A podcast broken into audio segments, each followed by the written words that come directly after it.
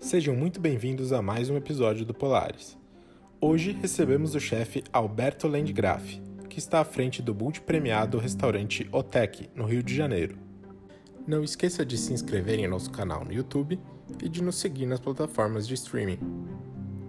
Vamos lá. Gente, é, bom, é, eu sou Alberto Landgraf, é, eu tive o restaurante Epice em São Paulo por por cinco anos, de 2010 a 2015. Em 2015 mudei para o Rio de Janeiro, onde passei dois anos é, por um período de sabático, que era uma coisa que eu não acreditava, mas que hoje, lógico, é um privilégio. Para mim foi um momento é, é, um privilégio, mas ao mesmo tempo é um momento difícil, porque você fica sem trabalhar, você, você fica sem renda, você observa o mercado de fora, etc. Então eu acho assim que é, me fez enxergar e me fez é, é, entender que quem puder ter esse período sabático no meio da carreira é muito importante, especialmente no momento que você está tentando fazer uma transição. Fiz, então, fiz esse sabático e vim para o Rio de Janeiro e inaugurei o OTEC aqui. Então, é, fiquei dois anos aí pesquisando, olhando, analisando, tentando entender qual, qual seria o meu, os meus próximos passos. E aí, isso resultou num restaurante que se chama OTEC, que está aberto, que abriu dia 31 de janeiro de 2018 e agora, menos de dois anos e meio depois, né, dois anos e um pouco mais de dois anos e meio, na verdade, já ganhamos mais de de 15 prêmios em, em menos de dois anos e meio. Então, é, o Rodrigo comentou que às vezes uma frase pode mudar a vida de uma pessoa, né? Aí, em algum momento da conversa aí, eu vou. O que mudou, assim, o que me o que me, me, me, me deu o norte que eu estava buscando para o meu restaurante foi uma frase de um livro que eu estava lendo no, no, metrô em Tóquio. A última frase de um livro que eu estava lendo. É, eu, no finalzinho do livro eu li aquela frase me veio aquele aquele momento do Rodrigo gosta tanto da Disney, né? Aquele momento do professor Pardal que acende a lâmpada em cima da cabeça. Aquele insight foi essa frase que me deu, que me fez é, é, é, achar realmente o conceito e o que ia me trazer felicidade acima de tudo para fazer o restaurante Otec o sucesso que é hoje. Desculpa falar, você pode repetir a frase? Lógico, acho que eu nem disse, né? A frase, na verdade, a, a frase é do Kenny Hara, o designer, que é o designer-chefe, deve ser o CEO hoje da, da Muji também, que é aquela loja é, que você consegue comprar desde a caneta até uma casa hoje em dia, né, japonesa, mas tudo baseado no, no minimalismo, muito focado em, em, praticidade. E a loja e a frase dizia assim que o livro se chama White, é um livrinho pequeno de 70 páginas, mas assim, você imagina você, você lê uma 70 páginas falando só sobre a cor branca, né? Então é um pouco denso de ler até mas no final veio, ele escreveu uma frase que me, que me, que me despertou uma atenção e, e me colocou numa direção muito forte. Que ele diz assim que quando ele estava, né, a, a, o, qual foi a, a, ideia e como que ele fez para achar o direcionamento da Muji. E ele diz o seguinte, que ele entendeu que no, no, no, no final a função dele era como designer e passando para o comércio era simplificar o que era sofisticado e sofisticar o que era simples. Então essa frase, esse logo, esse slogan, esse motto, esse dogma, eh, podemos chamar de como quiser, quando, quando eu li isso, eu falei, cara, é isso que eu tenho que fazer na minha comida. Essa, é, esse tem que ser minha, essa tem que ser minha função é, é, na busca, minha, a, a, busca que eu tenho que ter no meu próximo projeto, no meu próximo restaurante. Que, que fantástico, Alberto, escutar, escutar isso. Você sabe que eu sou apaixonado pelo minimalista e conheço bem a, a, a Muji, é, é, fantástico. Mas emendando, eu tenho uma segunda pergunta para você, que Vamos é lá. como é que surgiu essa paixão, essa paixão pela culinária? Cara, é um pouco, eu vou tentar resumir aqui uma coisa muito complexa aqui que aconteceu. Eu é, fiz escola normal, como todo mundo no interior do Paraná, em Maringá, e eu fiz faculdade de física. Não educação física, tá, gente? Física mesmo. Eu, eu, eu estudava física. Só que é, eu errei, eu errei de profissão, assim, sabe? Eu fui estudar física porque um dos grandes ídolos da minha vida era Albert Einstein, desde novo. E só que na faculdade eu entendi uma coisa: a física é mais filosófica do que prática. O que eu gostava realmente era de matemática, era de pegar aquelas equações, sabe, extremamente complexas e naquela época eu fazia ainda no papel almaço, né? Aquele, aquele papel que você comprava assim, cheio de linha. Nem me fala. Que tinha, levava Meu pesadelo era esse papel almaço aí. e chegar no final lá da equação e dar certo, e, e se não desse certo, revisar de trás, de frente atrás, até achar aquilo. Então eu entendi que na faculdade, que na verdade o físico olhava para as estrelas, imaginava um trajeto ou uma, ou uma, uma parábola que aquela estrela fazia e dava para o matemático provar aquilo, transformar um teorema numa teoria. Então eu meio que escolhi a faculdade errada e isso me frustrou um pouco sabe? Fiquei muito frustrado com as perspectivas de futuro, de carreira que aquele me dá. Então, no terceiro ano, eu decidi sair. Eu passei em primeiro lugar no vestibular. É, eu, são quatro, eram quatro matérias, eram quatro anos de quatro matérias da faculdade de física. Eu estava no terceiro ano, estava na décima segunda matéria, todas com nota 10. É, eu decidi sair do curso. E assim, eu tinha 20 anos ainda, sabe? Eu era muito novo. Aí eu falei, cara, o que, que eu vou fazer em seguida? Eu peguei e fui fazer um mochilão em, pela Europa. Fui para a Suíça primeiro, passei um, por Paris um pouco e depois eu fui para Londres, onde meus pais tinham amigos. Chegando em Londres, esse amigo do meu pai, o cara é um dos caras mais inteligentes que eu conheço. O nome dele é Paulo. Ele é teólogo, filósofo e e, e pedagogo. Ele é formado nessas três, nessas três disciplinas. E o cara conversou muito comigo e falou, cara, você tem que achar uma coisa que, que, que você goste, uma coisa que, que, que eu falava, né? O que, que eu faço da vida, né? O grande desafio do jovem, né? É o que, que fazer da vida, né? Uma decisão que você toma lá com 18 anos que basicamente você carrega para a vida inteira. É, eu falei, cara, eu não sei o que fazer da vida, eu queria uma coisa que me completasse, que me fizesse feliz, e ele falava para mim, olha, o seu caso é muito complexo, porque ao mesmo tempo que você gosta de coisas é, cerebrais, você também gosta de coisas artísticas, porque ele via que eu ia para o museu, que eu fazia isso e aquilo, e você também é fascinado por esporte, porque eu lá em Londres, com uma semana, eu já estava jogando bola num time, já estava envolvido em um monte de atividade esportiva lá. E, e aí eu falei, ele falou, é muito difícil, é difícil a pessoa ter todos esses perfis. Porque normalmente o cara do esporte não gosta de estudar, o cara que estuda é ruim de bola e, e, e é difícil combinar isso. E aí, eu fui. Minha mãe era professora de inglês, ela sempre me, me ensinou inglês desde cedo. Então eu fui para Londres para aperfeiçoar meu inglês, não fui para aprender inglês. É, e aí eu acabei entrando num. Não entrei numa escola convencional. Eu peguei uma Time Out, aquela, aquela revista que tem, e procurei um book club. E entrei num clube de leitura. Nesse clube de leitura, porque eu gostava muito do sotaque britânico, né? Eu queria falar igual aos filmes, igual falava na BBC. Eu tinha essa, essa, essa pretensão, né? De falar com aquele sotaque bem, bem aristocrático, assim, digamos, né? E aí eu, né, nessa, nesse clube de leitura, eu conheci algumas pessoas e uma delas tinha um pub. O nome desse, desse esse cara se chama Lawrence. E ficamos amigos. E aí eu contei toda essa. E aí acabava o clube de leitura, a gente ia pro pub dele e eu contei toda essa história para ele. Ele falou, cara, por essas características que você tem, e pelo que eu já percebi de você lá no clube, que você aprende fácil, você é muito curioso, você é, é, é, tem coordenação motora, que é uma coisa que é, ele, que daí eu, ele, ele me chamou para jogar bola no time dele. Eu comecei a jogar bola com ele, a gente foi ficando, foi ficando amigo. Você tem um vigor físico grande, então se juntar tudo isso, você conseguiria trabalhar numa cozinha. Eu falei, cara, mas eu não sei cozinhar. Ele falou, mas não precisa saber cozinhar para trabalhar na cozinha. Entendeu? Simplesmente trabalhar lá, você vai conseguir. Aí eu falei, ele falou, por que, você não tenta? Aí eu tentei. Então foi por isso. Normalmente as pessoas é, começam a cozinhar por questões emocionais, né? Ah, tem uma memória histórica com a minha avó, é, me lembra minha uma tia, me lembra uma viagem, minha mãe me ensinou a cozinhar, meu pai começou a cozinhar por razões emocionais. Eu comecei por razões racionais. O emocional veio sim na minha vida, mas veio depois. E aí eu cheguei no restaurante dele e ele falou o seguinte, ele falou, olha Alberto, aqui, então aqui é o seguinte, tem três estágios. É, se você aprender a limpar o peixe mecanicamente, a repetição do movimento, a memória muscular, é igual bater uma bola de tênis. Você fica ali batendo o dia inteiro. Se você aprender isso, você vai ser um bom cozinheiro. Se você aprender isso, mais desenvolver um bom paladar e, e transformar isso para sua comida, você pode ser um, um, bo, um grande chefe, um bom chefe. Você vai ter um emprego bom, sempre vai ter.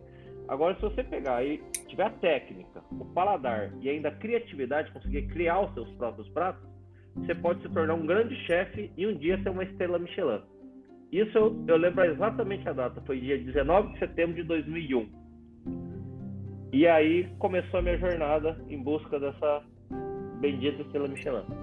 E, Alberto, você pode é, comentar um pouquinho mais sobre isso para os nossos ouvintes que de repente, e até eu, por exemplo, que não estou tão habituado com esses conceitos, o que, que é a estrela Michelin? Cara, Estrela Michelin seria basicamente o Oscar da gastronomia, digamos assim. Lógico que, tal qual o Oscar e tal qual toda a premiação, hoje se perdeu muita força, né, dissolveu muito. Apareceram outros prêmios que tiraram, tiraram, é, né, tiraram aquele glamour que só existia aquele prêmio é, é, antigamente. Então, Estrela Michelin seria isso. É, Seria, seria, a premiação máxima que a gastronomia tem. E ela é, e ela é dividida em três, em, em, três níveis. Você pode ter um restaurante de uma estrela Michelin, duas estrelas, ou a máxima, que é três estrelas Michelin. Então, eu nunca imaginei duas e três. O meu objetivo era ter uma estrela. Para vocês terem uma ideia, eu morava na época na, cap, na, capital, na maior capital europeia, população de PIB na época, em 2000. É, é, Londres, na época, tinha só um restaurante três estrelas Michelin, que era o restaurante do Gordon Ramsay, que era o sonho de todo, de todo jovem cozinheiro trabalhar lá. É, então é, não é uma coisa muito comum, assim, sabe? Ele, ele se transformou em algo mais comum recentemente, até por questões comerciais do guia, pela rivalidade, vieram né, outras, outras premiações dos guias, eles saíram dando mais estrela aí, um pouco mais, mais generosos. Mas antigamente era muito rigoroso ter três estrelas Michelin. E, e, e, Alberto, uma pergunta referente às três estrelas. Você falou que tem uma estrela, duas estrelas e três estrelas. É, qual o critério de passar de um para dois e dois para três? Cara, isso só quem sabe são eles. É, o, o, Michelin é uma seita aí que, que o Dan Brown tinha que escrever um livro sobre o Michelin. Acho que é um bom, é um bom tema para o próximo eh, livro do, do, do Dan Brown aí depois dos Illuminati aí, das seitas que ele escreve aí. Eu, eu, eu, assim, eu olhando de fora, eu acho assim, um restaurante com uma boa comida, uma comidinha gostosa, etc. Se tenta um bistrozinho, uma coisa simples, assim, de bairro, bem atendida, eu acho que você é suficiente para você ganhar uma estrela Michelin. É, se você tem uma coisa que junta isso a um serviço de vinho um pouco mais elegante e um atendimento que pode ser de nível internacional, pessoal que fala inglês é, é, ser uma coisa um pouco mais um pouquinho mais de finesse no, no, no, no atendimento e lógico que luxo e finesse há 30 anos atrás era um, um, cara vestido de pinguim né um garçom vestido de pinguim a toalha na mesa imensa encostando no chão e cheio de adorno pendurado etc né? mudou muito esse conceito de luxo um restaurante como o Osec que basicamente não tem nada só tem seis mesas de madeira num chão de cimento queimado, há 20 anos atrás nunca teria duas estrelas Michelin. Então isso mudou muito esse conceito de luxo e de, e de finesse, né? Um pouquinho mais de conforto, aí são duas estrelas. A terceira estrela, eu acho que entra um fator mais político barra é, embaixador que o Michelin vai te considerar, sabe? É, eu acho, por exemplo, o Brasil não tem nenhum três estrelas ainda. Quando eles forem darem o primeiro três estrelas aqui no Brasil, se um dia eles decidirem dar, cara, essa pessoa vai ser um cara que vai entrar pra história, sabe? É tipo o cara que ganhou a primeira Copa do Mundo no Brasil, igual o cara que ganhou o primeiro título da Fórmula 1. É uma coisa assim que vai entrar no. vai ser um icônico, assim. Então, e eu, e eu, eu vou, tô lutando muito para ser essa pessoa. É, então eu acho que eles enxergam isso, sabe? Imagina o tanto de marcas, é, entrevistas, como essa pessoa vai ser assediada por todos os lados. Então acho que eles observam muito se a pessoa tem um preparo psicológico, se o cara não vai dar um burnout e em um ano vai explodir, vai fechar o restaurante e vai dar uma loucura e vai sair xingando todo mundo. Se é um cara que quando fala e, e, fala em nome do Michelin, ele vai conseguir falar bem, vai conseguir representar bem o Michelin tanto, tanto no Brasil quanto fora. é, se é um cara que se é um restaurante estável o suficiente para levar essa bandeira das três estrelas aí por alguns anos. Então acho que da segunda para a terceira estrela entra essas, essas variáveis um pouco mais políticas barra é, é, você se tornar um embaixador do guia do que necessariamente uma comida diferente. O Rodrigo, eu não sei o André e o Conrado, mas o Rodrigo já foi em bastante restaurante, tem esse costume. Então, né, né, né Rocha? Acho que de duas para três estrelas, comida e o serviço de via assim não muda muito. Eu acho que o que muda é o personagem. Se eles acham que o personagem é um bom personagem para ser um cara é, representante desse, desse patamar máximo da gastronomia que se chama Três Estrelas Michelin. É, é, é, engraçado que você comentou isso. São, são duas coisas, assim. O primeiro é, eu nunca, nunca tinha pensado é, na questão de ser embaixador realmente é, do Michelin no país. E faz, e faz muito sentido do, o que você está falando, né? Começa o cara a ser o, o que representa essa marca é, no local e ajudar até a expandir esse conceito, esse conceito do Michelin. E o segundo que você falou é como que esse esse conceito está mudando, né? Você ia antes é, nos restaurantes era e, é, principalmente na Europa, né? Era muito quando você ia para a França, para Londres, para alguns lugares assim, era muito imperial, né? Aquela coisa que você está comentando. E como inverteu, né? Que aí Totalmente. foi para um bully, né? Como foi para um bully, como foi para um Noma na Dinamarca, como foi para o. Então, Exatamente. assim, mudou o conceito. Mudou totalmente. E, e daí veio o Japão, quando o Japão meio começou a se abrir para isso tudo. Você vai no Três Estrelas no Japão que tem uma bancada de madeira e não tem mais nada. Tem um quadro pendurado, não tem nada, sabe? Só que quando né, você consegue, começa a entender a filosofia daquele país, eu acho que é isso. O Michelin entendeu que ele tem que contextualizar de acordo com o local que eles estão. Ele não pode chegar no Japão e achar o que, o que é luxo no Japão e comparar o que é luxo na França, sabe? Então, eu acho que a partir do momento que eles entenderam isso, é, ficou uma coisa mais interessante. Tem um restaurante em São Francisco, chama Saison. É, é um restaurante, assim, que toca música alta, que que é, é mesa assim, a, a, sabe, é uma cozinha totalmente aberta, é um restaurante com uma grande inspiração. Mesmo em Nova York, o restaurante novo do David Chang, o Momofuku mas o Ko só tem duas estrelas, não foi a três. O Saison ter três estrelas é, é, é uma coisa assim que foi uma que, quando aconteceu foi uma quebra de paradigma assim foi o equivalente a quando quando do Champ pôs aquele vaso lá no no, na, na, exposição lá como uma obra de arte, sabe? Aquele mictório como uma obra de arte. Foi um momento, uma ruptura com, com os, os ritos passados, que o próprio Michelin falou, galera, a partir de agora, esses restaurantes que são mais modernos, que são mais jovens, mais atuais, também tem chance, sabe? Então deu, deu o próprio Michelin achou uma maneira de se energizar ali quando ele premiou esse restaurante Saison e, e deu uma energia nova para o pessoal mais novo é, acreditar que pode ter três estrelas também fazendo uma coisa que acha agradável e acha confortável, não precisando se adequar aos moldes do Michelin, mas o Michelin também estava se adequando aos moldes do mercado. Legal, Alberto. E, e como funciona esse processo? Quer dizer, o Michelin é algo que você o, restaurante aplica para tentar ganhar o prêmio ou é o contrário, ele tem que ser visto e organicamente alguém pode ir lá e... Eu acho é, é mais organicamente. É, eu acho que eu, eu acho, tá? Eu acho isso é um achômetro meu. Eu acho que eles, todo país eles devem manter um cara meio um headhunter, meio de olho nas novidades, no que está acontecendo, se parece uma coisa interessante, etc. É, e aí eles fazem visitas teoricamente é, anônimas, tá? Por que teoricamente? Porque, por exemplo, eu tô nisso há 10 anos. Então, o cara do Michelin vai lá, eu basicamente, não só eu, eu e os vários restaurantes, a gente já sabe quem é, a gente criou um banco de dados com, com os nomes falsos que eles usam para fazer reserva, com e-mail falso, com o celular, o celular de cartão que eles compram para usar aqui no Brasil a gente faz um, um, database e troca até entre os restaurantes, entendeu? O cara vai no meu restaurante com nome, usou no, no, no restaurante de um colega outro nome, justamente tem uma planilhinha ali que, que, que, que você, quando pisca ali no, no nosso sistema de, de reserva, a gente já sabe que veio o cara.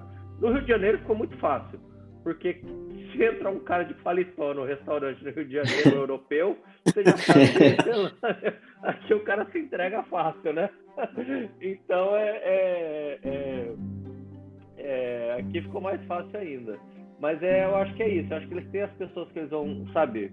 E hoje também tá fácil, né? Eles estão no Instagram, então eles vêm.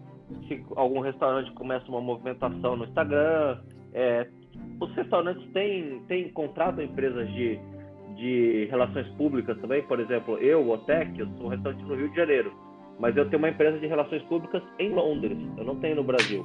Então, para que, que, trabalha a minha imagem fora do Brasil, que, que, que, é mais importante do que aqui no Brasil. Aqui no Brasil é, é muito limitado esse mercado de relações públicas. É, então eu acho que daí você meio que entra no radar deles. A partir disso, você tem que torcer para para se você não tem nenhuma estrela, né? Para eles virem uma primeira vez, se gostarem, eles vão voltar. Depois que você tem uma estrela já, aí meio que é automático você saber que eles vêm com uma certa periodicidade. É... E esse último ano que eu subi de uma para duas estrelas, eles vieram numa, numa periodicidade maior do que eu estava acostumado antes. É, e Alberto, você você faz uma cozinha que é criativa, né?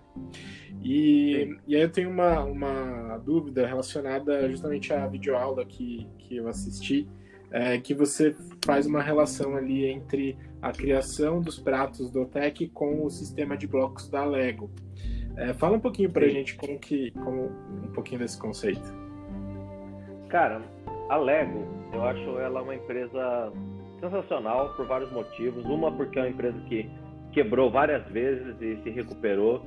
Segundo, que é uma empresa familiar que teve que mudar de rumo várias vezes. Foi uma empresa que começou vendendo brinquedo pronto, depois mudou para vender é, brinquedos montáveis. Assim, é, é, a Lego evoluiu várias vezes ao longo da história para chegar nas peças de, de plástico. O Rodrigo até menciona a última etapa, né, que foi transformar de madeira para plástico, é, no livro dele, né? Então é, é, é uma empresa que sempre fascinou muito. É, aí eu fui para Dinamarca e a Lego é dinamarquesa, né? E tem a loja mãe da Lego lá.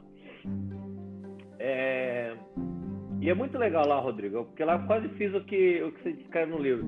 Você fica na frente de, um, de uma tela lá, o cara mapeia teu computador 3D lá e ele te dá um papel, fala, ó, você precisa de tantas peças e dá o código da peça tantas peças X, tantas peças Y, tantas peças não sei o quê, e te dá um mapinha para você comprar aquelas peças dos baldes para você montar a tua cara no, nas pecinhas de Lego, né? Muito legal isso lá, muito interativa a, a loja. É, uhum.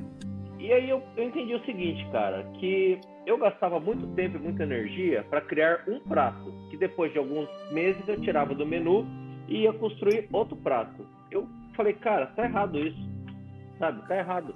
Porque com a mesma peça do Lego, você pode construir um castelo, um corpo de bombeiro ou um, um, um piloto de Fórmula 1, um carrinho.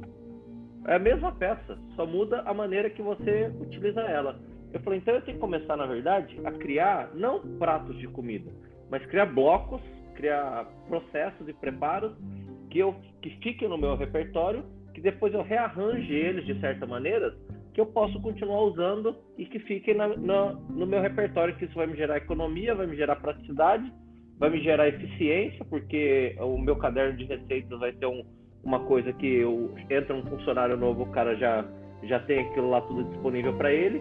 E, e, e, aí eu pego esses, crio esses blocos. Hoje, hoje eu, a minha cabeça eu trabalho criando blocos, que aí eu vou ajustando se eu vou usar para um, um, um, um prato de salgado, ele fica mais ácido, um pouco mais espesso, um pouco mais denso, um pouco mais leve, dependendo do, do, objetivo que eu quero naquilo.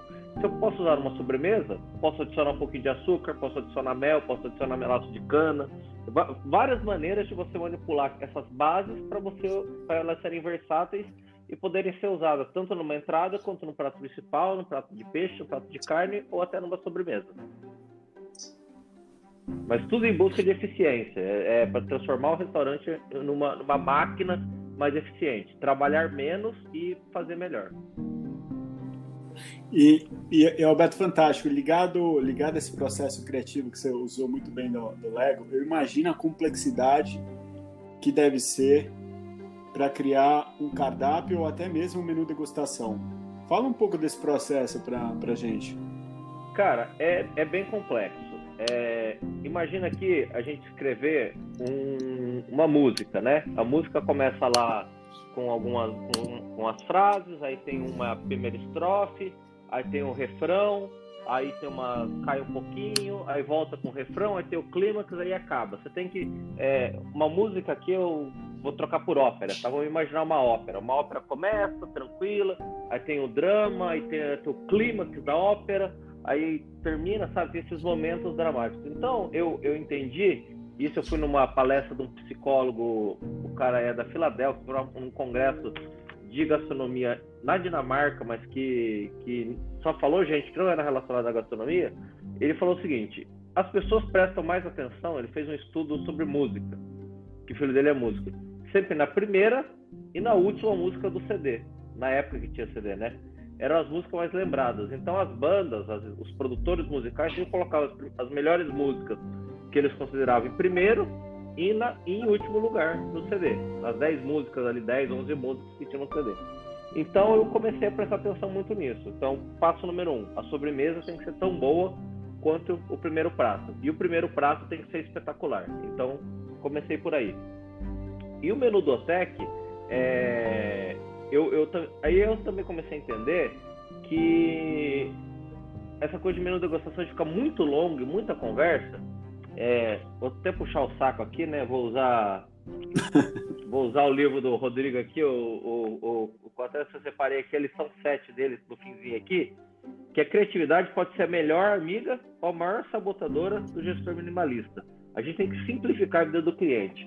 Então, é, quem faz menu degustação às vezes quer complicar tanta coisa, quer contar tanta história, sabe? que, que faz uma. que acaba embananando a cabeça do cara e esquece que o cara tá ali no restaurante. Qual o objetivo principal do cara, inicial do cara no restaurante? É o cara comer? Na verdade, não. É o cara sair da vida dele, vocês saírem da, da vida corporativa de vocês, passarem duas, três horas numa bolha protetora que eu e minha equipe vamos providenciar para vocês, para vocês esquecerem dos problemas de casa, esquecerem do problema no trabalho, esquecer do, do, do, da flutuação cambial, esquecer da política, esquecer do teu time de futebol tá uma porcaria, e você passar duas, três horas ali hum, alegres, felizes, num ambiente neutro, que a gente está um ambiente neutro, um ambiente protegido que a gente está proporcionando para você. Então é, é, só que é esse tempo que você tem, duas, três horas. Então é, é baseado nisso, pouca intervenção com o cliente, intervenção mínima mas aí você também precisa de um cara de salão bom para saber se ele vai intervir mais ou menos. Eu construí um menu em, oito etapas. Eu nem fiz nem um menu muito curto, de cinco, como tem alguns menus que são, e nem muito longo, de 20. Tem, tem restaurante que tem, tem 20, 20 e poucos. E o meu menu, eu construí um esqueleto, e depois desse esqueleto, aí a gente volta pro, pro Lego. Então, o primeiro prato é sempre um peixe cru, o segundo prato, eu tenho um aquário no restaurante que eu mantenho lá, dependendo da época do ano, ostras, é, vieiras, é, é, mexilhões, é, ou, seja, conchas né, vivas, fica vivo. Então a gente tira e abre na frente do cliente e serve um, um, um, um item do aquário é, em segundo lugar. É, o terceiro prato é sempre um prato à base de vegetais. O quarto e o quinto prato são sempre dois frutos do mar, que pode ser camarão e ouriço, lula e, e sirimole, é, é, cavaquinho, sempre duas coisas relacionadas a, a frutos do mar. É, o sexto prato é um peixe assado na brasa.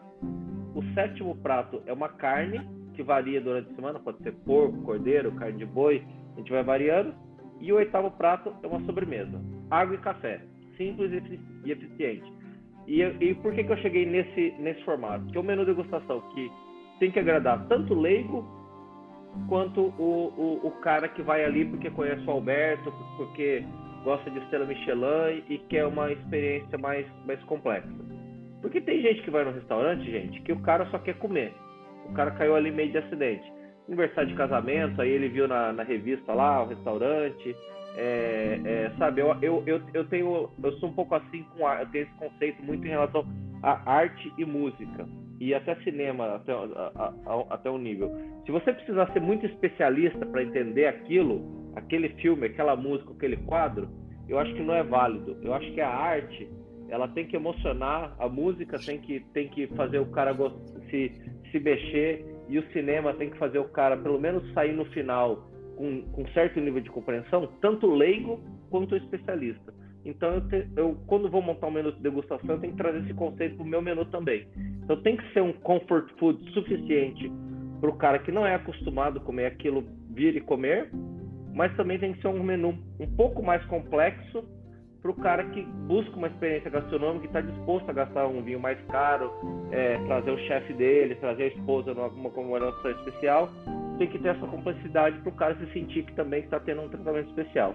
Então não é fácil, leva anos para você conseguir chegar num, nesse equilíbrio, mas eu acho que finalmente, pra, pelo menos para mim, da maneira que eu quero trabalhar e o mais importante, viver minha vida fora do restaurante também, é a maneira que é o tamanho e, a, e o formato ideal para mim. Legal, Alberto. É, bem nesse ponto aí que você falou no final sobre é, tentar agradar a todos, né, e ao mesmo tempo lidar com esse equilíbrio entre buscar uma experiência um pouco além e, e ao mesmo tempo né, é, tentar agradar ali diferentes paladares. Você acha que existe? Você acredita que exista um paladar refinado ou você acha que paladar é algo democrático?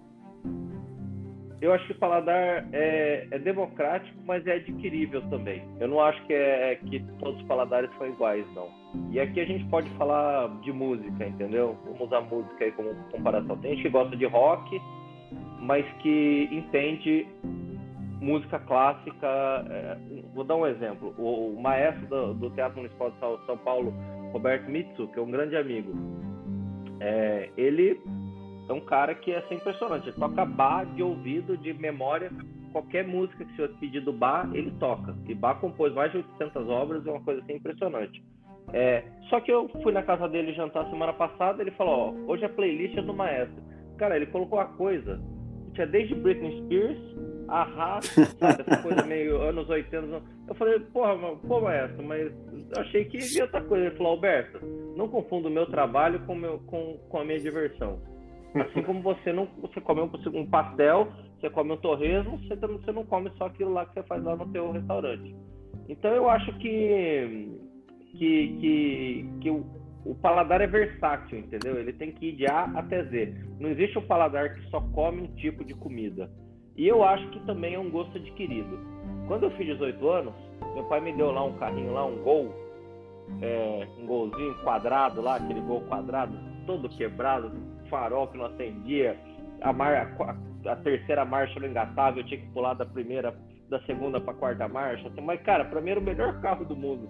Não precisava carro melhor que aquele. Eu falava, cara, eu nunca vou querer trocar esse carro na minha vida. Aí depois, hoje, você vê carro automático, vê não sei o que, cara. Eu, naquele carro, se aparecer hoje, eu não quero nem entrar nele pra lembrar o que aconteceu lá dentro. Então vai, você vai adquirindo esses gostos na vida, né? Então acho que paladar, música, roupa, é, visual, o gosto visual, né? É, a beleza, né? A busca pela beleza, ver coisas belas, é, essas coisas são um caminho sem volta, sabe? Então o paladar ele, ele é democrático, mas ele tem que ser amplo, não pode ser único, direcionado a uma, a uma única coisa e também é, é algo que você adquire com Muito legal. E Alberto, se você para quebrar um pouco aqui, se você tivesse que escolher é, um prato para comer pro resto da sua vida, que prato seria esse? Cara, um prato para comer no resto da minha vida, eu vou, eu tá vou falar dois, tá? Vou falar um pouco, um mais que eu, que eu comeria assim, tranquilamente, que é estrogonofe, que é minha prato favorito, é meu prato que eu faço em casa. Se vocês vierem na minha casa me visitar, Muito bom. estrogonofe, tá, gente? é, isso, isso, é um. E, cara, eu sou apaixonado por sushi. É, eu moro no Rio, não é uma cidade que tem sushi muito bom, porque é, tem a colônia japonesa que São Paulo tem. Eu literalmente pego o avião uma vez por mês para ir em São Paulo comer sushi. Então é, é, é estrogonofe e sushi. Para mim, eu Boa. viveria disso o resto da vida. E eu, o, Alberto, emendando essa, essa pergunta, provavelmente você conhece, né? Tem aquele livro acho que tem duas ou três é, é, versões, acho que tem até aplicativo, que é onde o chefe come, né? Sim. É, e me fala uma coisa, aonde você, Alberto Chefe, gosta de comer? Cara, você sabe que eu, eu tô nesse livro, né, nas duas versões. Eu tô tanto indicado Puta, é verdade. Quanto, quanto, eu falo, né, do, do, do livro da Faidon, né, muito legal. É, cara, eu vou falar aqui, eu vou dar alguns lugares em São Paulo e alguns lugares no Rio, para ser justo, tá? Então, São Paulo, eu gosto muito de comer no Shinzushi, gosto muito de comer no Koma, que é um restaurante coreano sensacional na Barra Funda. É, eu gosto muito do, do de um izakaya que chama Yorimichi, que serve espetinho de asa de, de, de, pele de frango, literalmente. E, e tem um, um libanês, que é duas irmãs, assim, que é uma coisa assim que você vai lá, elas quase te batem para você sentar na mesa e ir embora, tenda do Nilo. Então eu gosto desse tipo de lugar, lugar mais simples, mais tranquilo, que foge um pouco do meu dia a dia, sabe? É, e aqui no Rio eu gosto muito do Grado, sabe? É, um, que é um restaurante italiano, que é um cara, um cara de Roma, um romano mesmo, que, vê, que faz a comida, é muito bom, é italiano muito bom. É, eu gosto muito de ir a um bar aqui perto de casa, chama Joaquina, como um pastelzinho, como é, uma comidinha de boteco do, do Rio Mais. E recentemente um amigo meu, Pedro Artagão, inaugurou um boteco que chama Boteco Rainha, onde ele faz uma, rele... uma, uma, não vou dizer uma releitura, mas ele faz de uma maneira um pouquinho mais profissional todos os grandes clássicos aqui do Rio, caldinho de frutos do mar, é, empada, é, é, sabe, sanduíche, aquele sanduíche de, de, de, pernil com abacaxi. Então é, é então eu colocaria esses e um clássico do Rio, talvez o Brasileiro da Gávea, que eu acho que todo mundo tem que ir também quando vem ao Rio de Janeiro. Então eu deixaria esses oito lugares aí como dicas de onde os chefes comem aí. E, e Alberto, estão todos anotados, alguns em São Paulo eu conheço, como Shin, gosto bastante, mas só um comentário que você falou sobre o espetinho, os espetinhos de, de frango. É, tem um amigo nosso em comum, né, que vai bastante ao Japão, e eu peguei uma dica com ele e fui para Kyoto. É, e aí eu peguei o carro, indo para Kyoto, um restaurante bem afastado, cheguei num bairro, era numa casa. Provavelmente você deve ter ido já nesse restaurante com esse nosso amigo em comum. Sim. Entrei assim, era só espetinho de, de frango. Cara, eu consegui, sem brincadeira, comecei a comer, tive que largar no meio e ir embora, porque assim, era testículo de frango, era não sei o que de frango. Pra você ter ideia, começou com sashimi e eu não sabia. Eu comecei a comer, aí eu perguntei, e o pessoal, o pessoal não fala inglês, né? E na verdade era um sashimi de frango. Assim, esquisito. Ali foi uma experiência meio meio esquisita, essa é a palavra certa. Eu me lembro bem essa coisa do Instagram e o Japão é uma coisa que me fascina e me marca muito. Se eu não me engano, você ou a Ana até escreveram no, no Instagram, falou, olha, o Japão é ótimo, mas esse lugar passou do limite. Foi o único lugar que a gente é, não é conseguiu é esse ir lugar, na... É esse lugar mesmo. Então, eu, eu fui e eu comi tudo. Eu gostei de tudo? Não, mas eu, na minha profissão, sou obrigado a comer de tudo. Verdade. Sabe? Então é, é, eu sou obrigado pelo menos a provar tudo. Eu fui, eu conheço o restaurante, é, mas eu não, não, achei tão fora da, da, da, da, minha realidade não. Eu acho que é que eu, é, é uma questão muito cultural aí do, do ponto do frango, né? Do, do frango cru é, e etc. É, e o frango de Kyoto é o, é, o Japão ele é muito segmentado por cada região. Kobe é o bife, Hokkaido é o leite, né? É, é Shiba produz é, é, é, um outro tipo de gado. Cada lugar produz uma coisa é, é específica, né? E, e, Kyoto, o frango de Kyoto é um, uma, um, frango muito conhecido, assim. Então, por isso que eles têm esses lugares lá, sashimi de frango, a pele de frango. Até o, eles, ah, quando você pega o ovo e tá o, apenas o embrião formado, eles comem até isso, misturam no arroz e comem. Então, é o ovo antes de virar ovo, né? Um embriãozinho assim de um de um frangão líquido, meio parece uma gema assim. É, é a gema, né? Que que, que tá sendo é, fertilizada ali ainda. Então eu, eu comi, cara. Eu comi tudo, mas é, é algumas coisas você tem que engolir, fechar, o olho e mandar para dentro. É, eu preferi, eu preferi e, ficar no sushi. Alberto, você tem um, um guilty pleasure de restaurante? Não, não. Cara, eu tenho, cara, sem dúvida nenhuma, assim como todo mundo. É... também vou dizer dois. Eu adoro frango frito, de qualquer tipo, do KFC até o fried chicken mais. até o no posto de gasolina no Japão, no 7-Eleven, até. Tipo, onde eu ver frango frito, eu vou comer frango frito. Eu adoro. Fried chicken é assim, é o meu guilt pleasure número um. E o número dois, acho que de todo mundo, é um bom hambúrguer, né? Um hambúrguer bem feito. É, mas, cara, eu viajo bastante. E às vezes em viagem, você tá com pressa, você tá em aeroporto, você tá em, em, em com, na rua, ou tem horário pro, pro, pro museu, ou não sei o quê. É, cara, McDonald's. Quem não, quem, quem, eu, eu tava eu, torcendo para você falar isso. Eu, eu até faço questão de todo país que eu vou, cara, todo país que eu vou eu como McDonald's diferente para ver a diferença. E no Japão, cara, eu fui até pesquisar o McDonald's do Japão, porque até isso é bom lá, cara. É sério, é o único país do mundo que, que a batata frita é frita em gordura de boi, em gordura animal. Porque foi, cara, não é possível, cara. Isso aqui é, não é McDonald's, cara. É muito bom, cara. Então até isso lá é melhor, é uma coisa diferente. É um, é um troço impressionante. Então, McDonald's é. E assim, você tá num país estranho. Uma vez eu fui pro Egito. Tava lá em Cairo. Cara, eu tô falando isso 20 anos atrás, hein? Porque meu sonho era ver as pirâmides. Eu fui pra Cairo ver as pirâmides.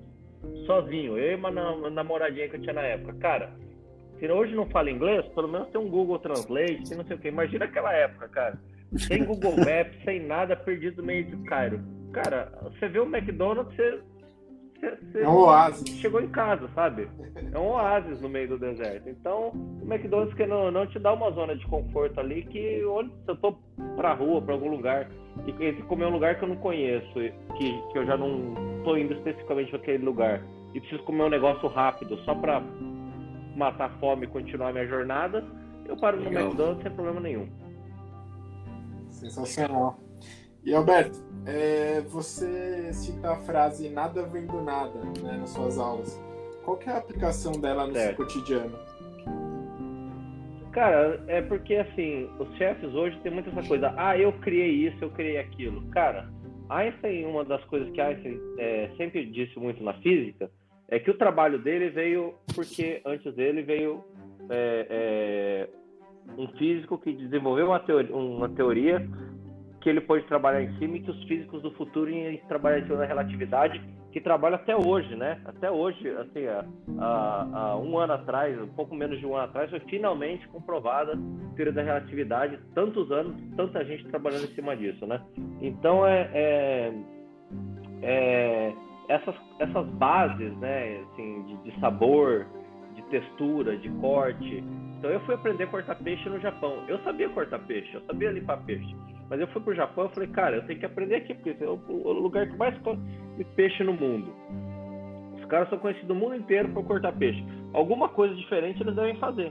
Prestei atenção, perguntei, me comuniquei como, quando dava, é, é, tentei não ser intrusivo. Eu tive o privilégio, em uma dessas viagens, de ser convidado para cozinhar num restaurante lá. Era aniversário de 10 anos do restaurante Den do Zayo Hasegawa. Eu não sei se o Rodrigo chegou aí nesse. Que é um chefe, é, assim, mais, entre aspas, famoso do Japão hoje, assim, pro Ocidente.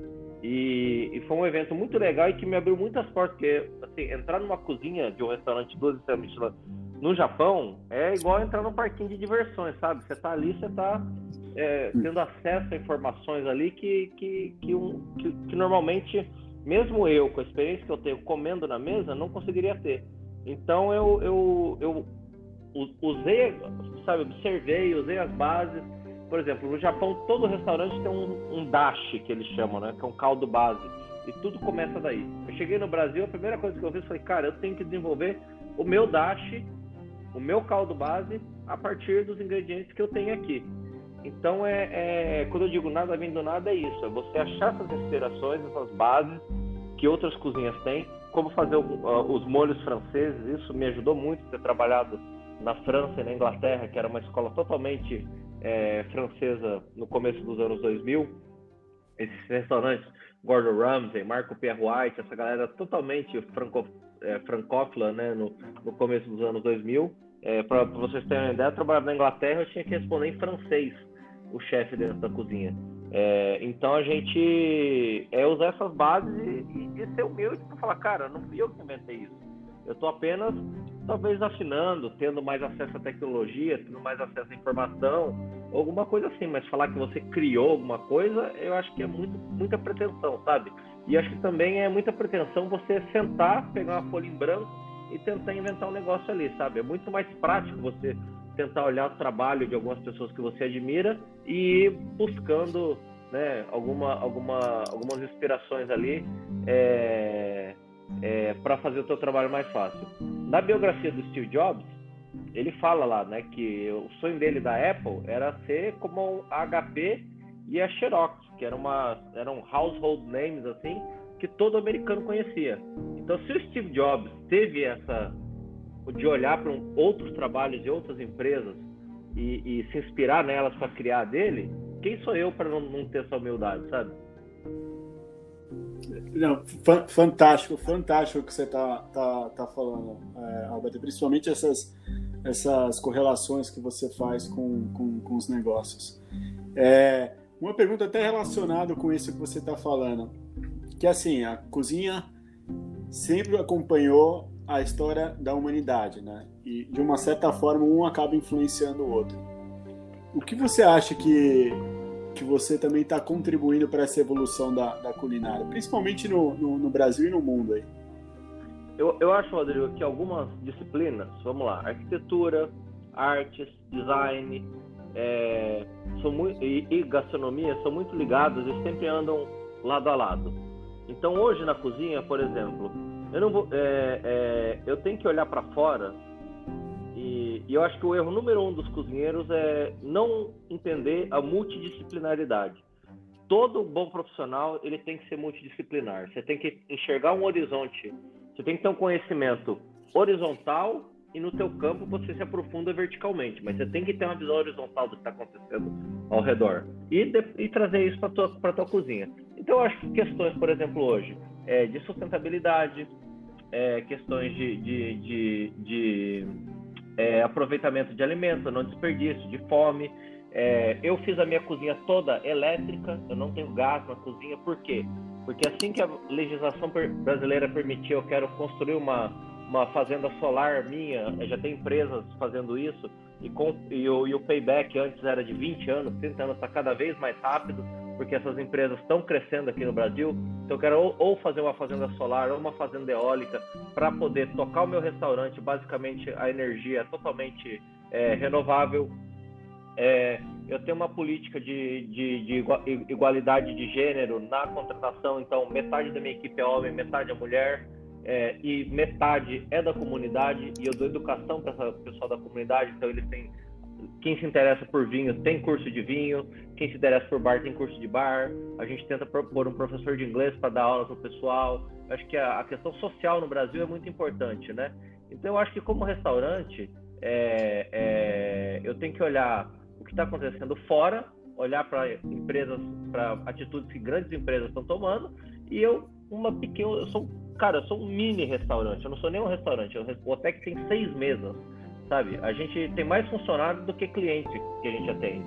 Então é, é, é, é trazer todo esse grande contexto do mundo e você vai na moda hoje, é, o pessoal usa, é, sabe, uma amiga minha acabou de abrir uma marca de moda que ela tem uma horta que ela planta cenoura, planta beterraba, essas coisas, tira as tinturas todas naturais, os legumes orgânicos, para não ter químicos é, você vê em design, arquitetura, cada vez materiais mais leves, o pessoal construindo é, é, prédios que captam água da chuva, com, sabe, com essas. Com, é, com, com puxa, me esqueci o nome disso agora. É, para captar água da chuva, para poder utilizar pelo menos para lavar o. Aqui no meu prédio tem, para fazer a lavagem, para fazer a, a limpeza das áreas comuns, etc. É, posicionamento, usar, usar materiais que, que, que você precisa usar menos ar-condicionado, material no chão para deixar a casa mais fresca, que você não precise né, é, é, usar tanto ar-condicionado. Então, acho que é acompanhar meio que essas disciplinas vão, vão, vão, vão indo, sabe? Uma bobagem, garrafa de vinho, você pega uma garrafa de vinho, né? O Rodrigo toma bastante vinho. Você pega uma garrafa de vinho de 30 anos atrás, pesava um quilo e meio só a garrafa. Hoje o vinho, hoje o vidro é fininho, você pega uma garrafa super fina. Então essas questões da sustentabilidade, essas questões de igualdade, só que a sustentabilidade eu acho que foi muito falado dos últimos 5 a 10 anos, eu acho que já foi uma coisa que basicamente está bem resolvida hoje. Reciclagem de lixo, etc., já caminhou muito. Então, hoje eu acho que é o momento de olhar muito para o ser humano, né? A gente tem que olhar muito para o ser humano, para a questão social, para a questão racial. E o restaurante tem que contribuir para isso, né? Porque é um ambiente que, na verdade, eu posso colocar uma pessoa lá que ela precisa formação zero. Eu posso formar um grande profissional do zero lá, né? Eu não, não preciso de uma formação acadêmica para o cara trabalhar num restaurante. Então, é, eu me sinto no dever, por essa razão, de ter tido essa oportunidade lá atrás, é, de repassar essa oportunidade para gerações futuras também. Então, eu fiquei super feliz hoje, até mencionando, é, ontem saiu o prêmio da Veja São Paulo, de, que tem todo ano, né?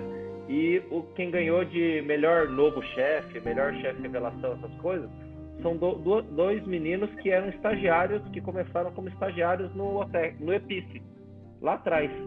Então isso me deixa muito feliz sabe? De ver esses meninos que começaram comigo crescendo na carreira. Então, eu acho que isso é importante. Que e legal. dessa maneira que eu relaciono o que acontece no mundo ao que acontece a um mini restaurante de seis meses. Que legal. Sensacional, Alberto. Você é, citou agora dos prêmios novamente, né? O OTEC tem, como você falou, em dois anos e meio, pouco mais, já 15 prêmios, duas estrelas Michelin e tal. E, e acredito que as pessoas já vão para o seu restaurante com uma baita expectativa, né? Então eu queria, queria saber de você como que é lidar com essas expectativas, né? É, das, dessas pessoas que estão chegando ali para experimentar, para ter um, a melhor experiência gastronômica da vida delas. Como que é isso? Hoje é a maior dificuldade assim que eu tenho como pessoa, Alberto, hoje é lidar com isso, sabe? É, todo dia eu tenho que estar no meu A-game todo dia eu tenho que performar ao máximo. E, e, e aí eu cito outro cara que é um grande exemplo mim, que é o Michael Jordan, que ele fala assim, cara, marcar 30 pontos eventualmente é uma coisa, mas entrar na quadra e todo mundo esperando que você marque 30 pontos naquele dia, tendo aquela certeza, é, é outro nível de responsabilidade. Então é, é eu, sou, eu, sou, um fã do, do, Jordan, cara. Esse ano teve esse documentário que que abriu um pouco mais a, as portas, especialmente das novas gerações, para para a vida do Michael Jordan, né? Esse The Last Dance foi sensacional do Netflix. Mas eu sou um fã do Jordan desde sempre, já li uns cinco livros, biografias dele. E, e esse jogo mental de você estar tá preparado para fazer essa entrega diária do seu melhor, que as pessoas têm essa expectativa que você tem, é quase que eu me preparo quase como que um, uma pessoa do entretenimento para estar ali no restaurante e fazer isso. É, é, a maior dificuldade que eu tenho, porque a expectativa é a mãe de todas as, as, as grandes decepções, né? E eu tive que ir para terapia por causa disso, cara. Eu comecei terapia por causa disso, porque eu tinha gente, às vezes algumas pessoas não gostavam, entendeu? E eu me decep... Nossa, aquilo me machucava de um jeito. Eu falei, cara, o que, que eu tô fazendo errado? O que eu tô fazendo errado? Mas aí eu, eu aprendi que eu, eu tenho que chegar aí no, no né, tem a teoria do 80-20. Cara, se 80%, pessoas, se 80 das pessoas gostarem e 20% não gostar, é a lei que rege o universo. Então é, é onde eu miro. É, que eu tenho que agradar 80% dos meus clientes. Se eu conseguir que 80% dos meus clientes tenham realmente a melhor experiência da vida delas, eu me esforço para que 100% tenham. Mas se 80% saírem dali com a melhor experiência da vida delas, para mim já vai ser, já vai, já vai estar tá válido. Hoje é um, é um assim, é um, é, um, é o meu, o meu threshold, o meu, meu, o meu nível de aprovação tem que ser esse aí. Porque 100% não dá, senão você fica louco e, e você entra numa espiral aí que você acaba nem conseguindo performar na, na sua melhor maneira. Mas é a maior dificuldade hoje para mim, como pessoa, Alberto, é lidar com essa expectativa das pessoas. Muito legal. Alberto, você sabe que você como ouvinte do, do Polaris também, a gente chega num momento que a gente faz um jogo de cartas, né? A gente tira um jogo de uma carta e faz uma pergunta para você. E a carta que eu a gente embaralhar aqui hoje está um pouco um pouco diferente, mas é uma pergunta muito boa que eu, até eu estou pensando aqui, putz, com quem, com quem, enfim, eu vou fazer a pergunta para você. Se você Vamos pudesse lá. sair com qualquer personagem de desenho animado quem você escolheria e por quê? Desenho animado. É, Desenho animado... Eu tô pensando também, a mesma coisa, mas vamos lá. Desenho animado ampliou muito o que é desenho animado nos últimos anos, né? Depois da Pixar, né? Mas deixa eu pensar aqui. Desde os clássicos até o. Cara, eu teria que dizer, porque. Eu teria que dizer. Cara, eu tô em dúvida entre o tio Patinhas para aprender como que ganha tanto dinheiro. eu tô indo entre ele e o professor Pardal. Mas eu vou ficar com o professor Pardal, porque a minha coisa, desde pequeno, cara, eu queria inventar coisa, criar coisa. Eu montava armadilha para rato, montava é, é, coisa para pegar o passarinho, sabe? Eu sempre fui uma coisa de mexer, de ter o canivete do MacGyver, sabe? A invencionista, a criação sempre teve no meu, no meu DNA. Então acho que seria o professor Pardal e ia perguntar para ele como ele faz para ter tantas ideias geniais e e, e, de onde vem tanta coisa. O tio Patinhas aí eu vou. aí eu ia atrás do tio Patinhas para ser meu investidor. Acho que Legal, Alberto. e, bom, para a gente finalizar aqui, a gente está chegando no, no final. É, você já está acostumado também como ouvinte do nosso podcast. Fala para a gente uma recomendação de livro e de filme. Cara, um livro que eu vou recomendar que, que eu li recentemente é a biografia do Leonardo da Vinci. Cara, porque é um negócio que você lê, porque todo mundo conhece a obra do Da Vinci, mas não conhece o personagem que foi essa pessoa.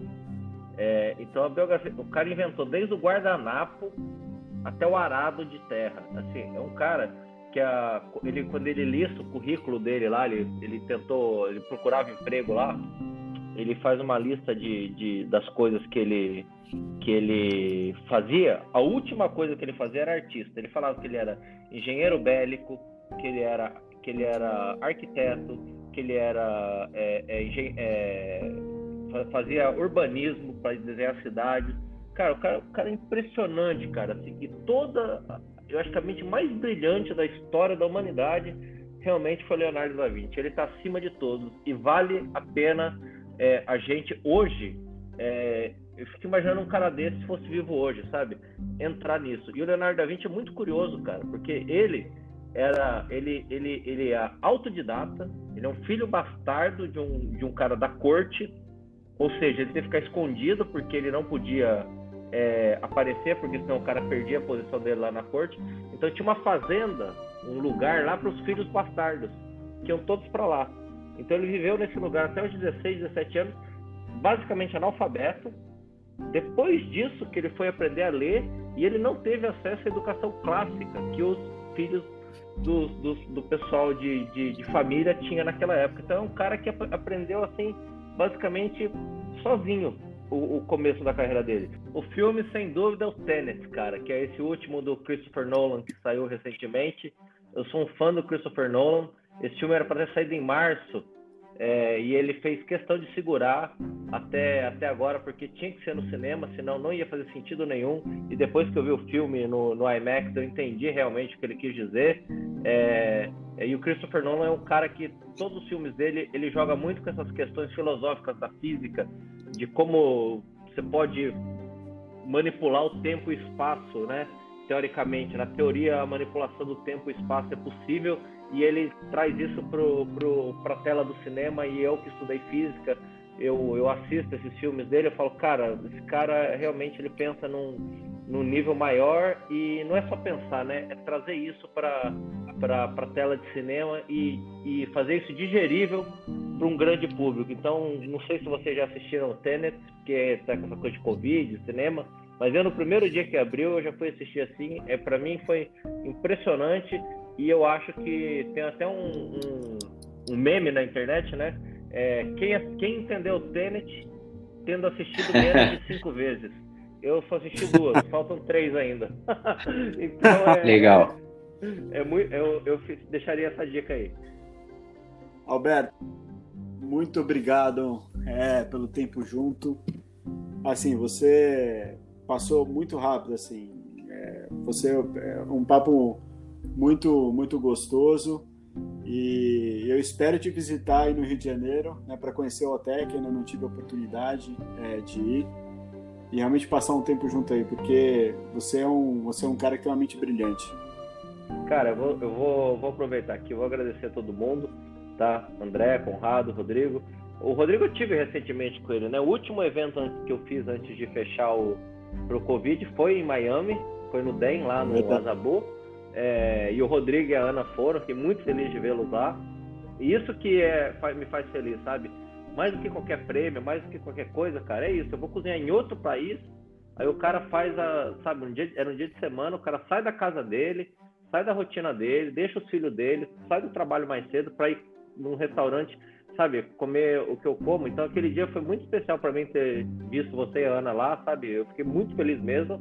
E, mas eu não sei se o Conrado e o André sabem, mas o Rodrigo é um, um, meio que o meu um coach meu aí, eventualmente. Então eu também queria deixar aproveitar aqui e deixar publicamente um agradecimento aqui que em vários momentos de dúvida e de, e de direcionamento e às vezes até de desabafo, o Rodrigo é um, um cara que está sempre aberto aí a ouvir e eu acho que a gente pensa parecido muitas coisas.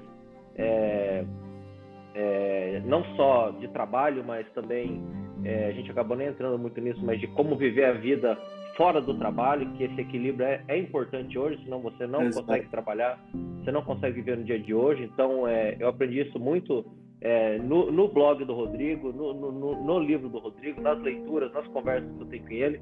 Então, eu queria deixar um agradecimento especial aqui pela participação no Polaris, que, que é uma honra eu sou um cozinheiro, participar num, num, de um podcast desse nível, dos, do, do, nível do patamar dos convidados que tiveram. E um agradecimento pessoal Rodrigo por, por ser esse, esse coach aí que às vezes a gente precisa, barra amigo, que, que todos nós precisamos eventualmente. Imagina, Ô, Alberto, conta comigo, conta comigo sempre. Outra coisa, eu aprendo tanto quanto você, viu, nas nossas conversas. É uma troca. Valeu, Alberto, obrigado. Imagina, cara, obrigadão e é muito, muito legal. Obrigado, Alberto. Obrigado. Um abraço.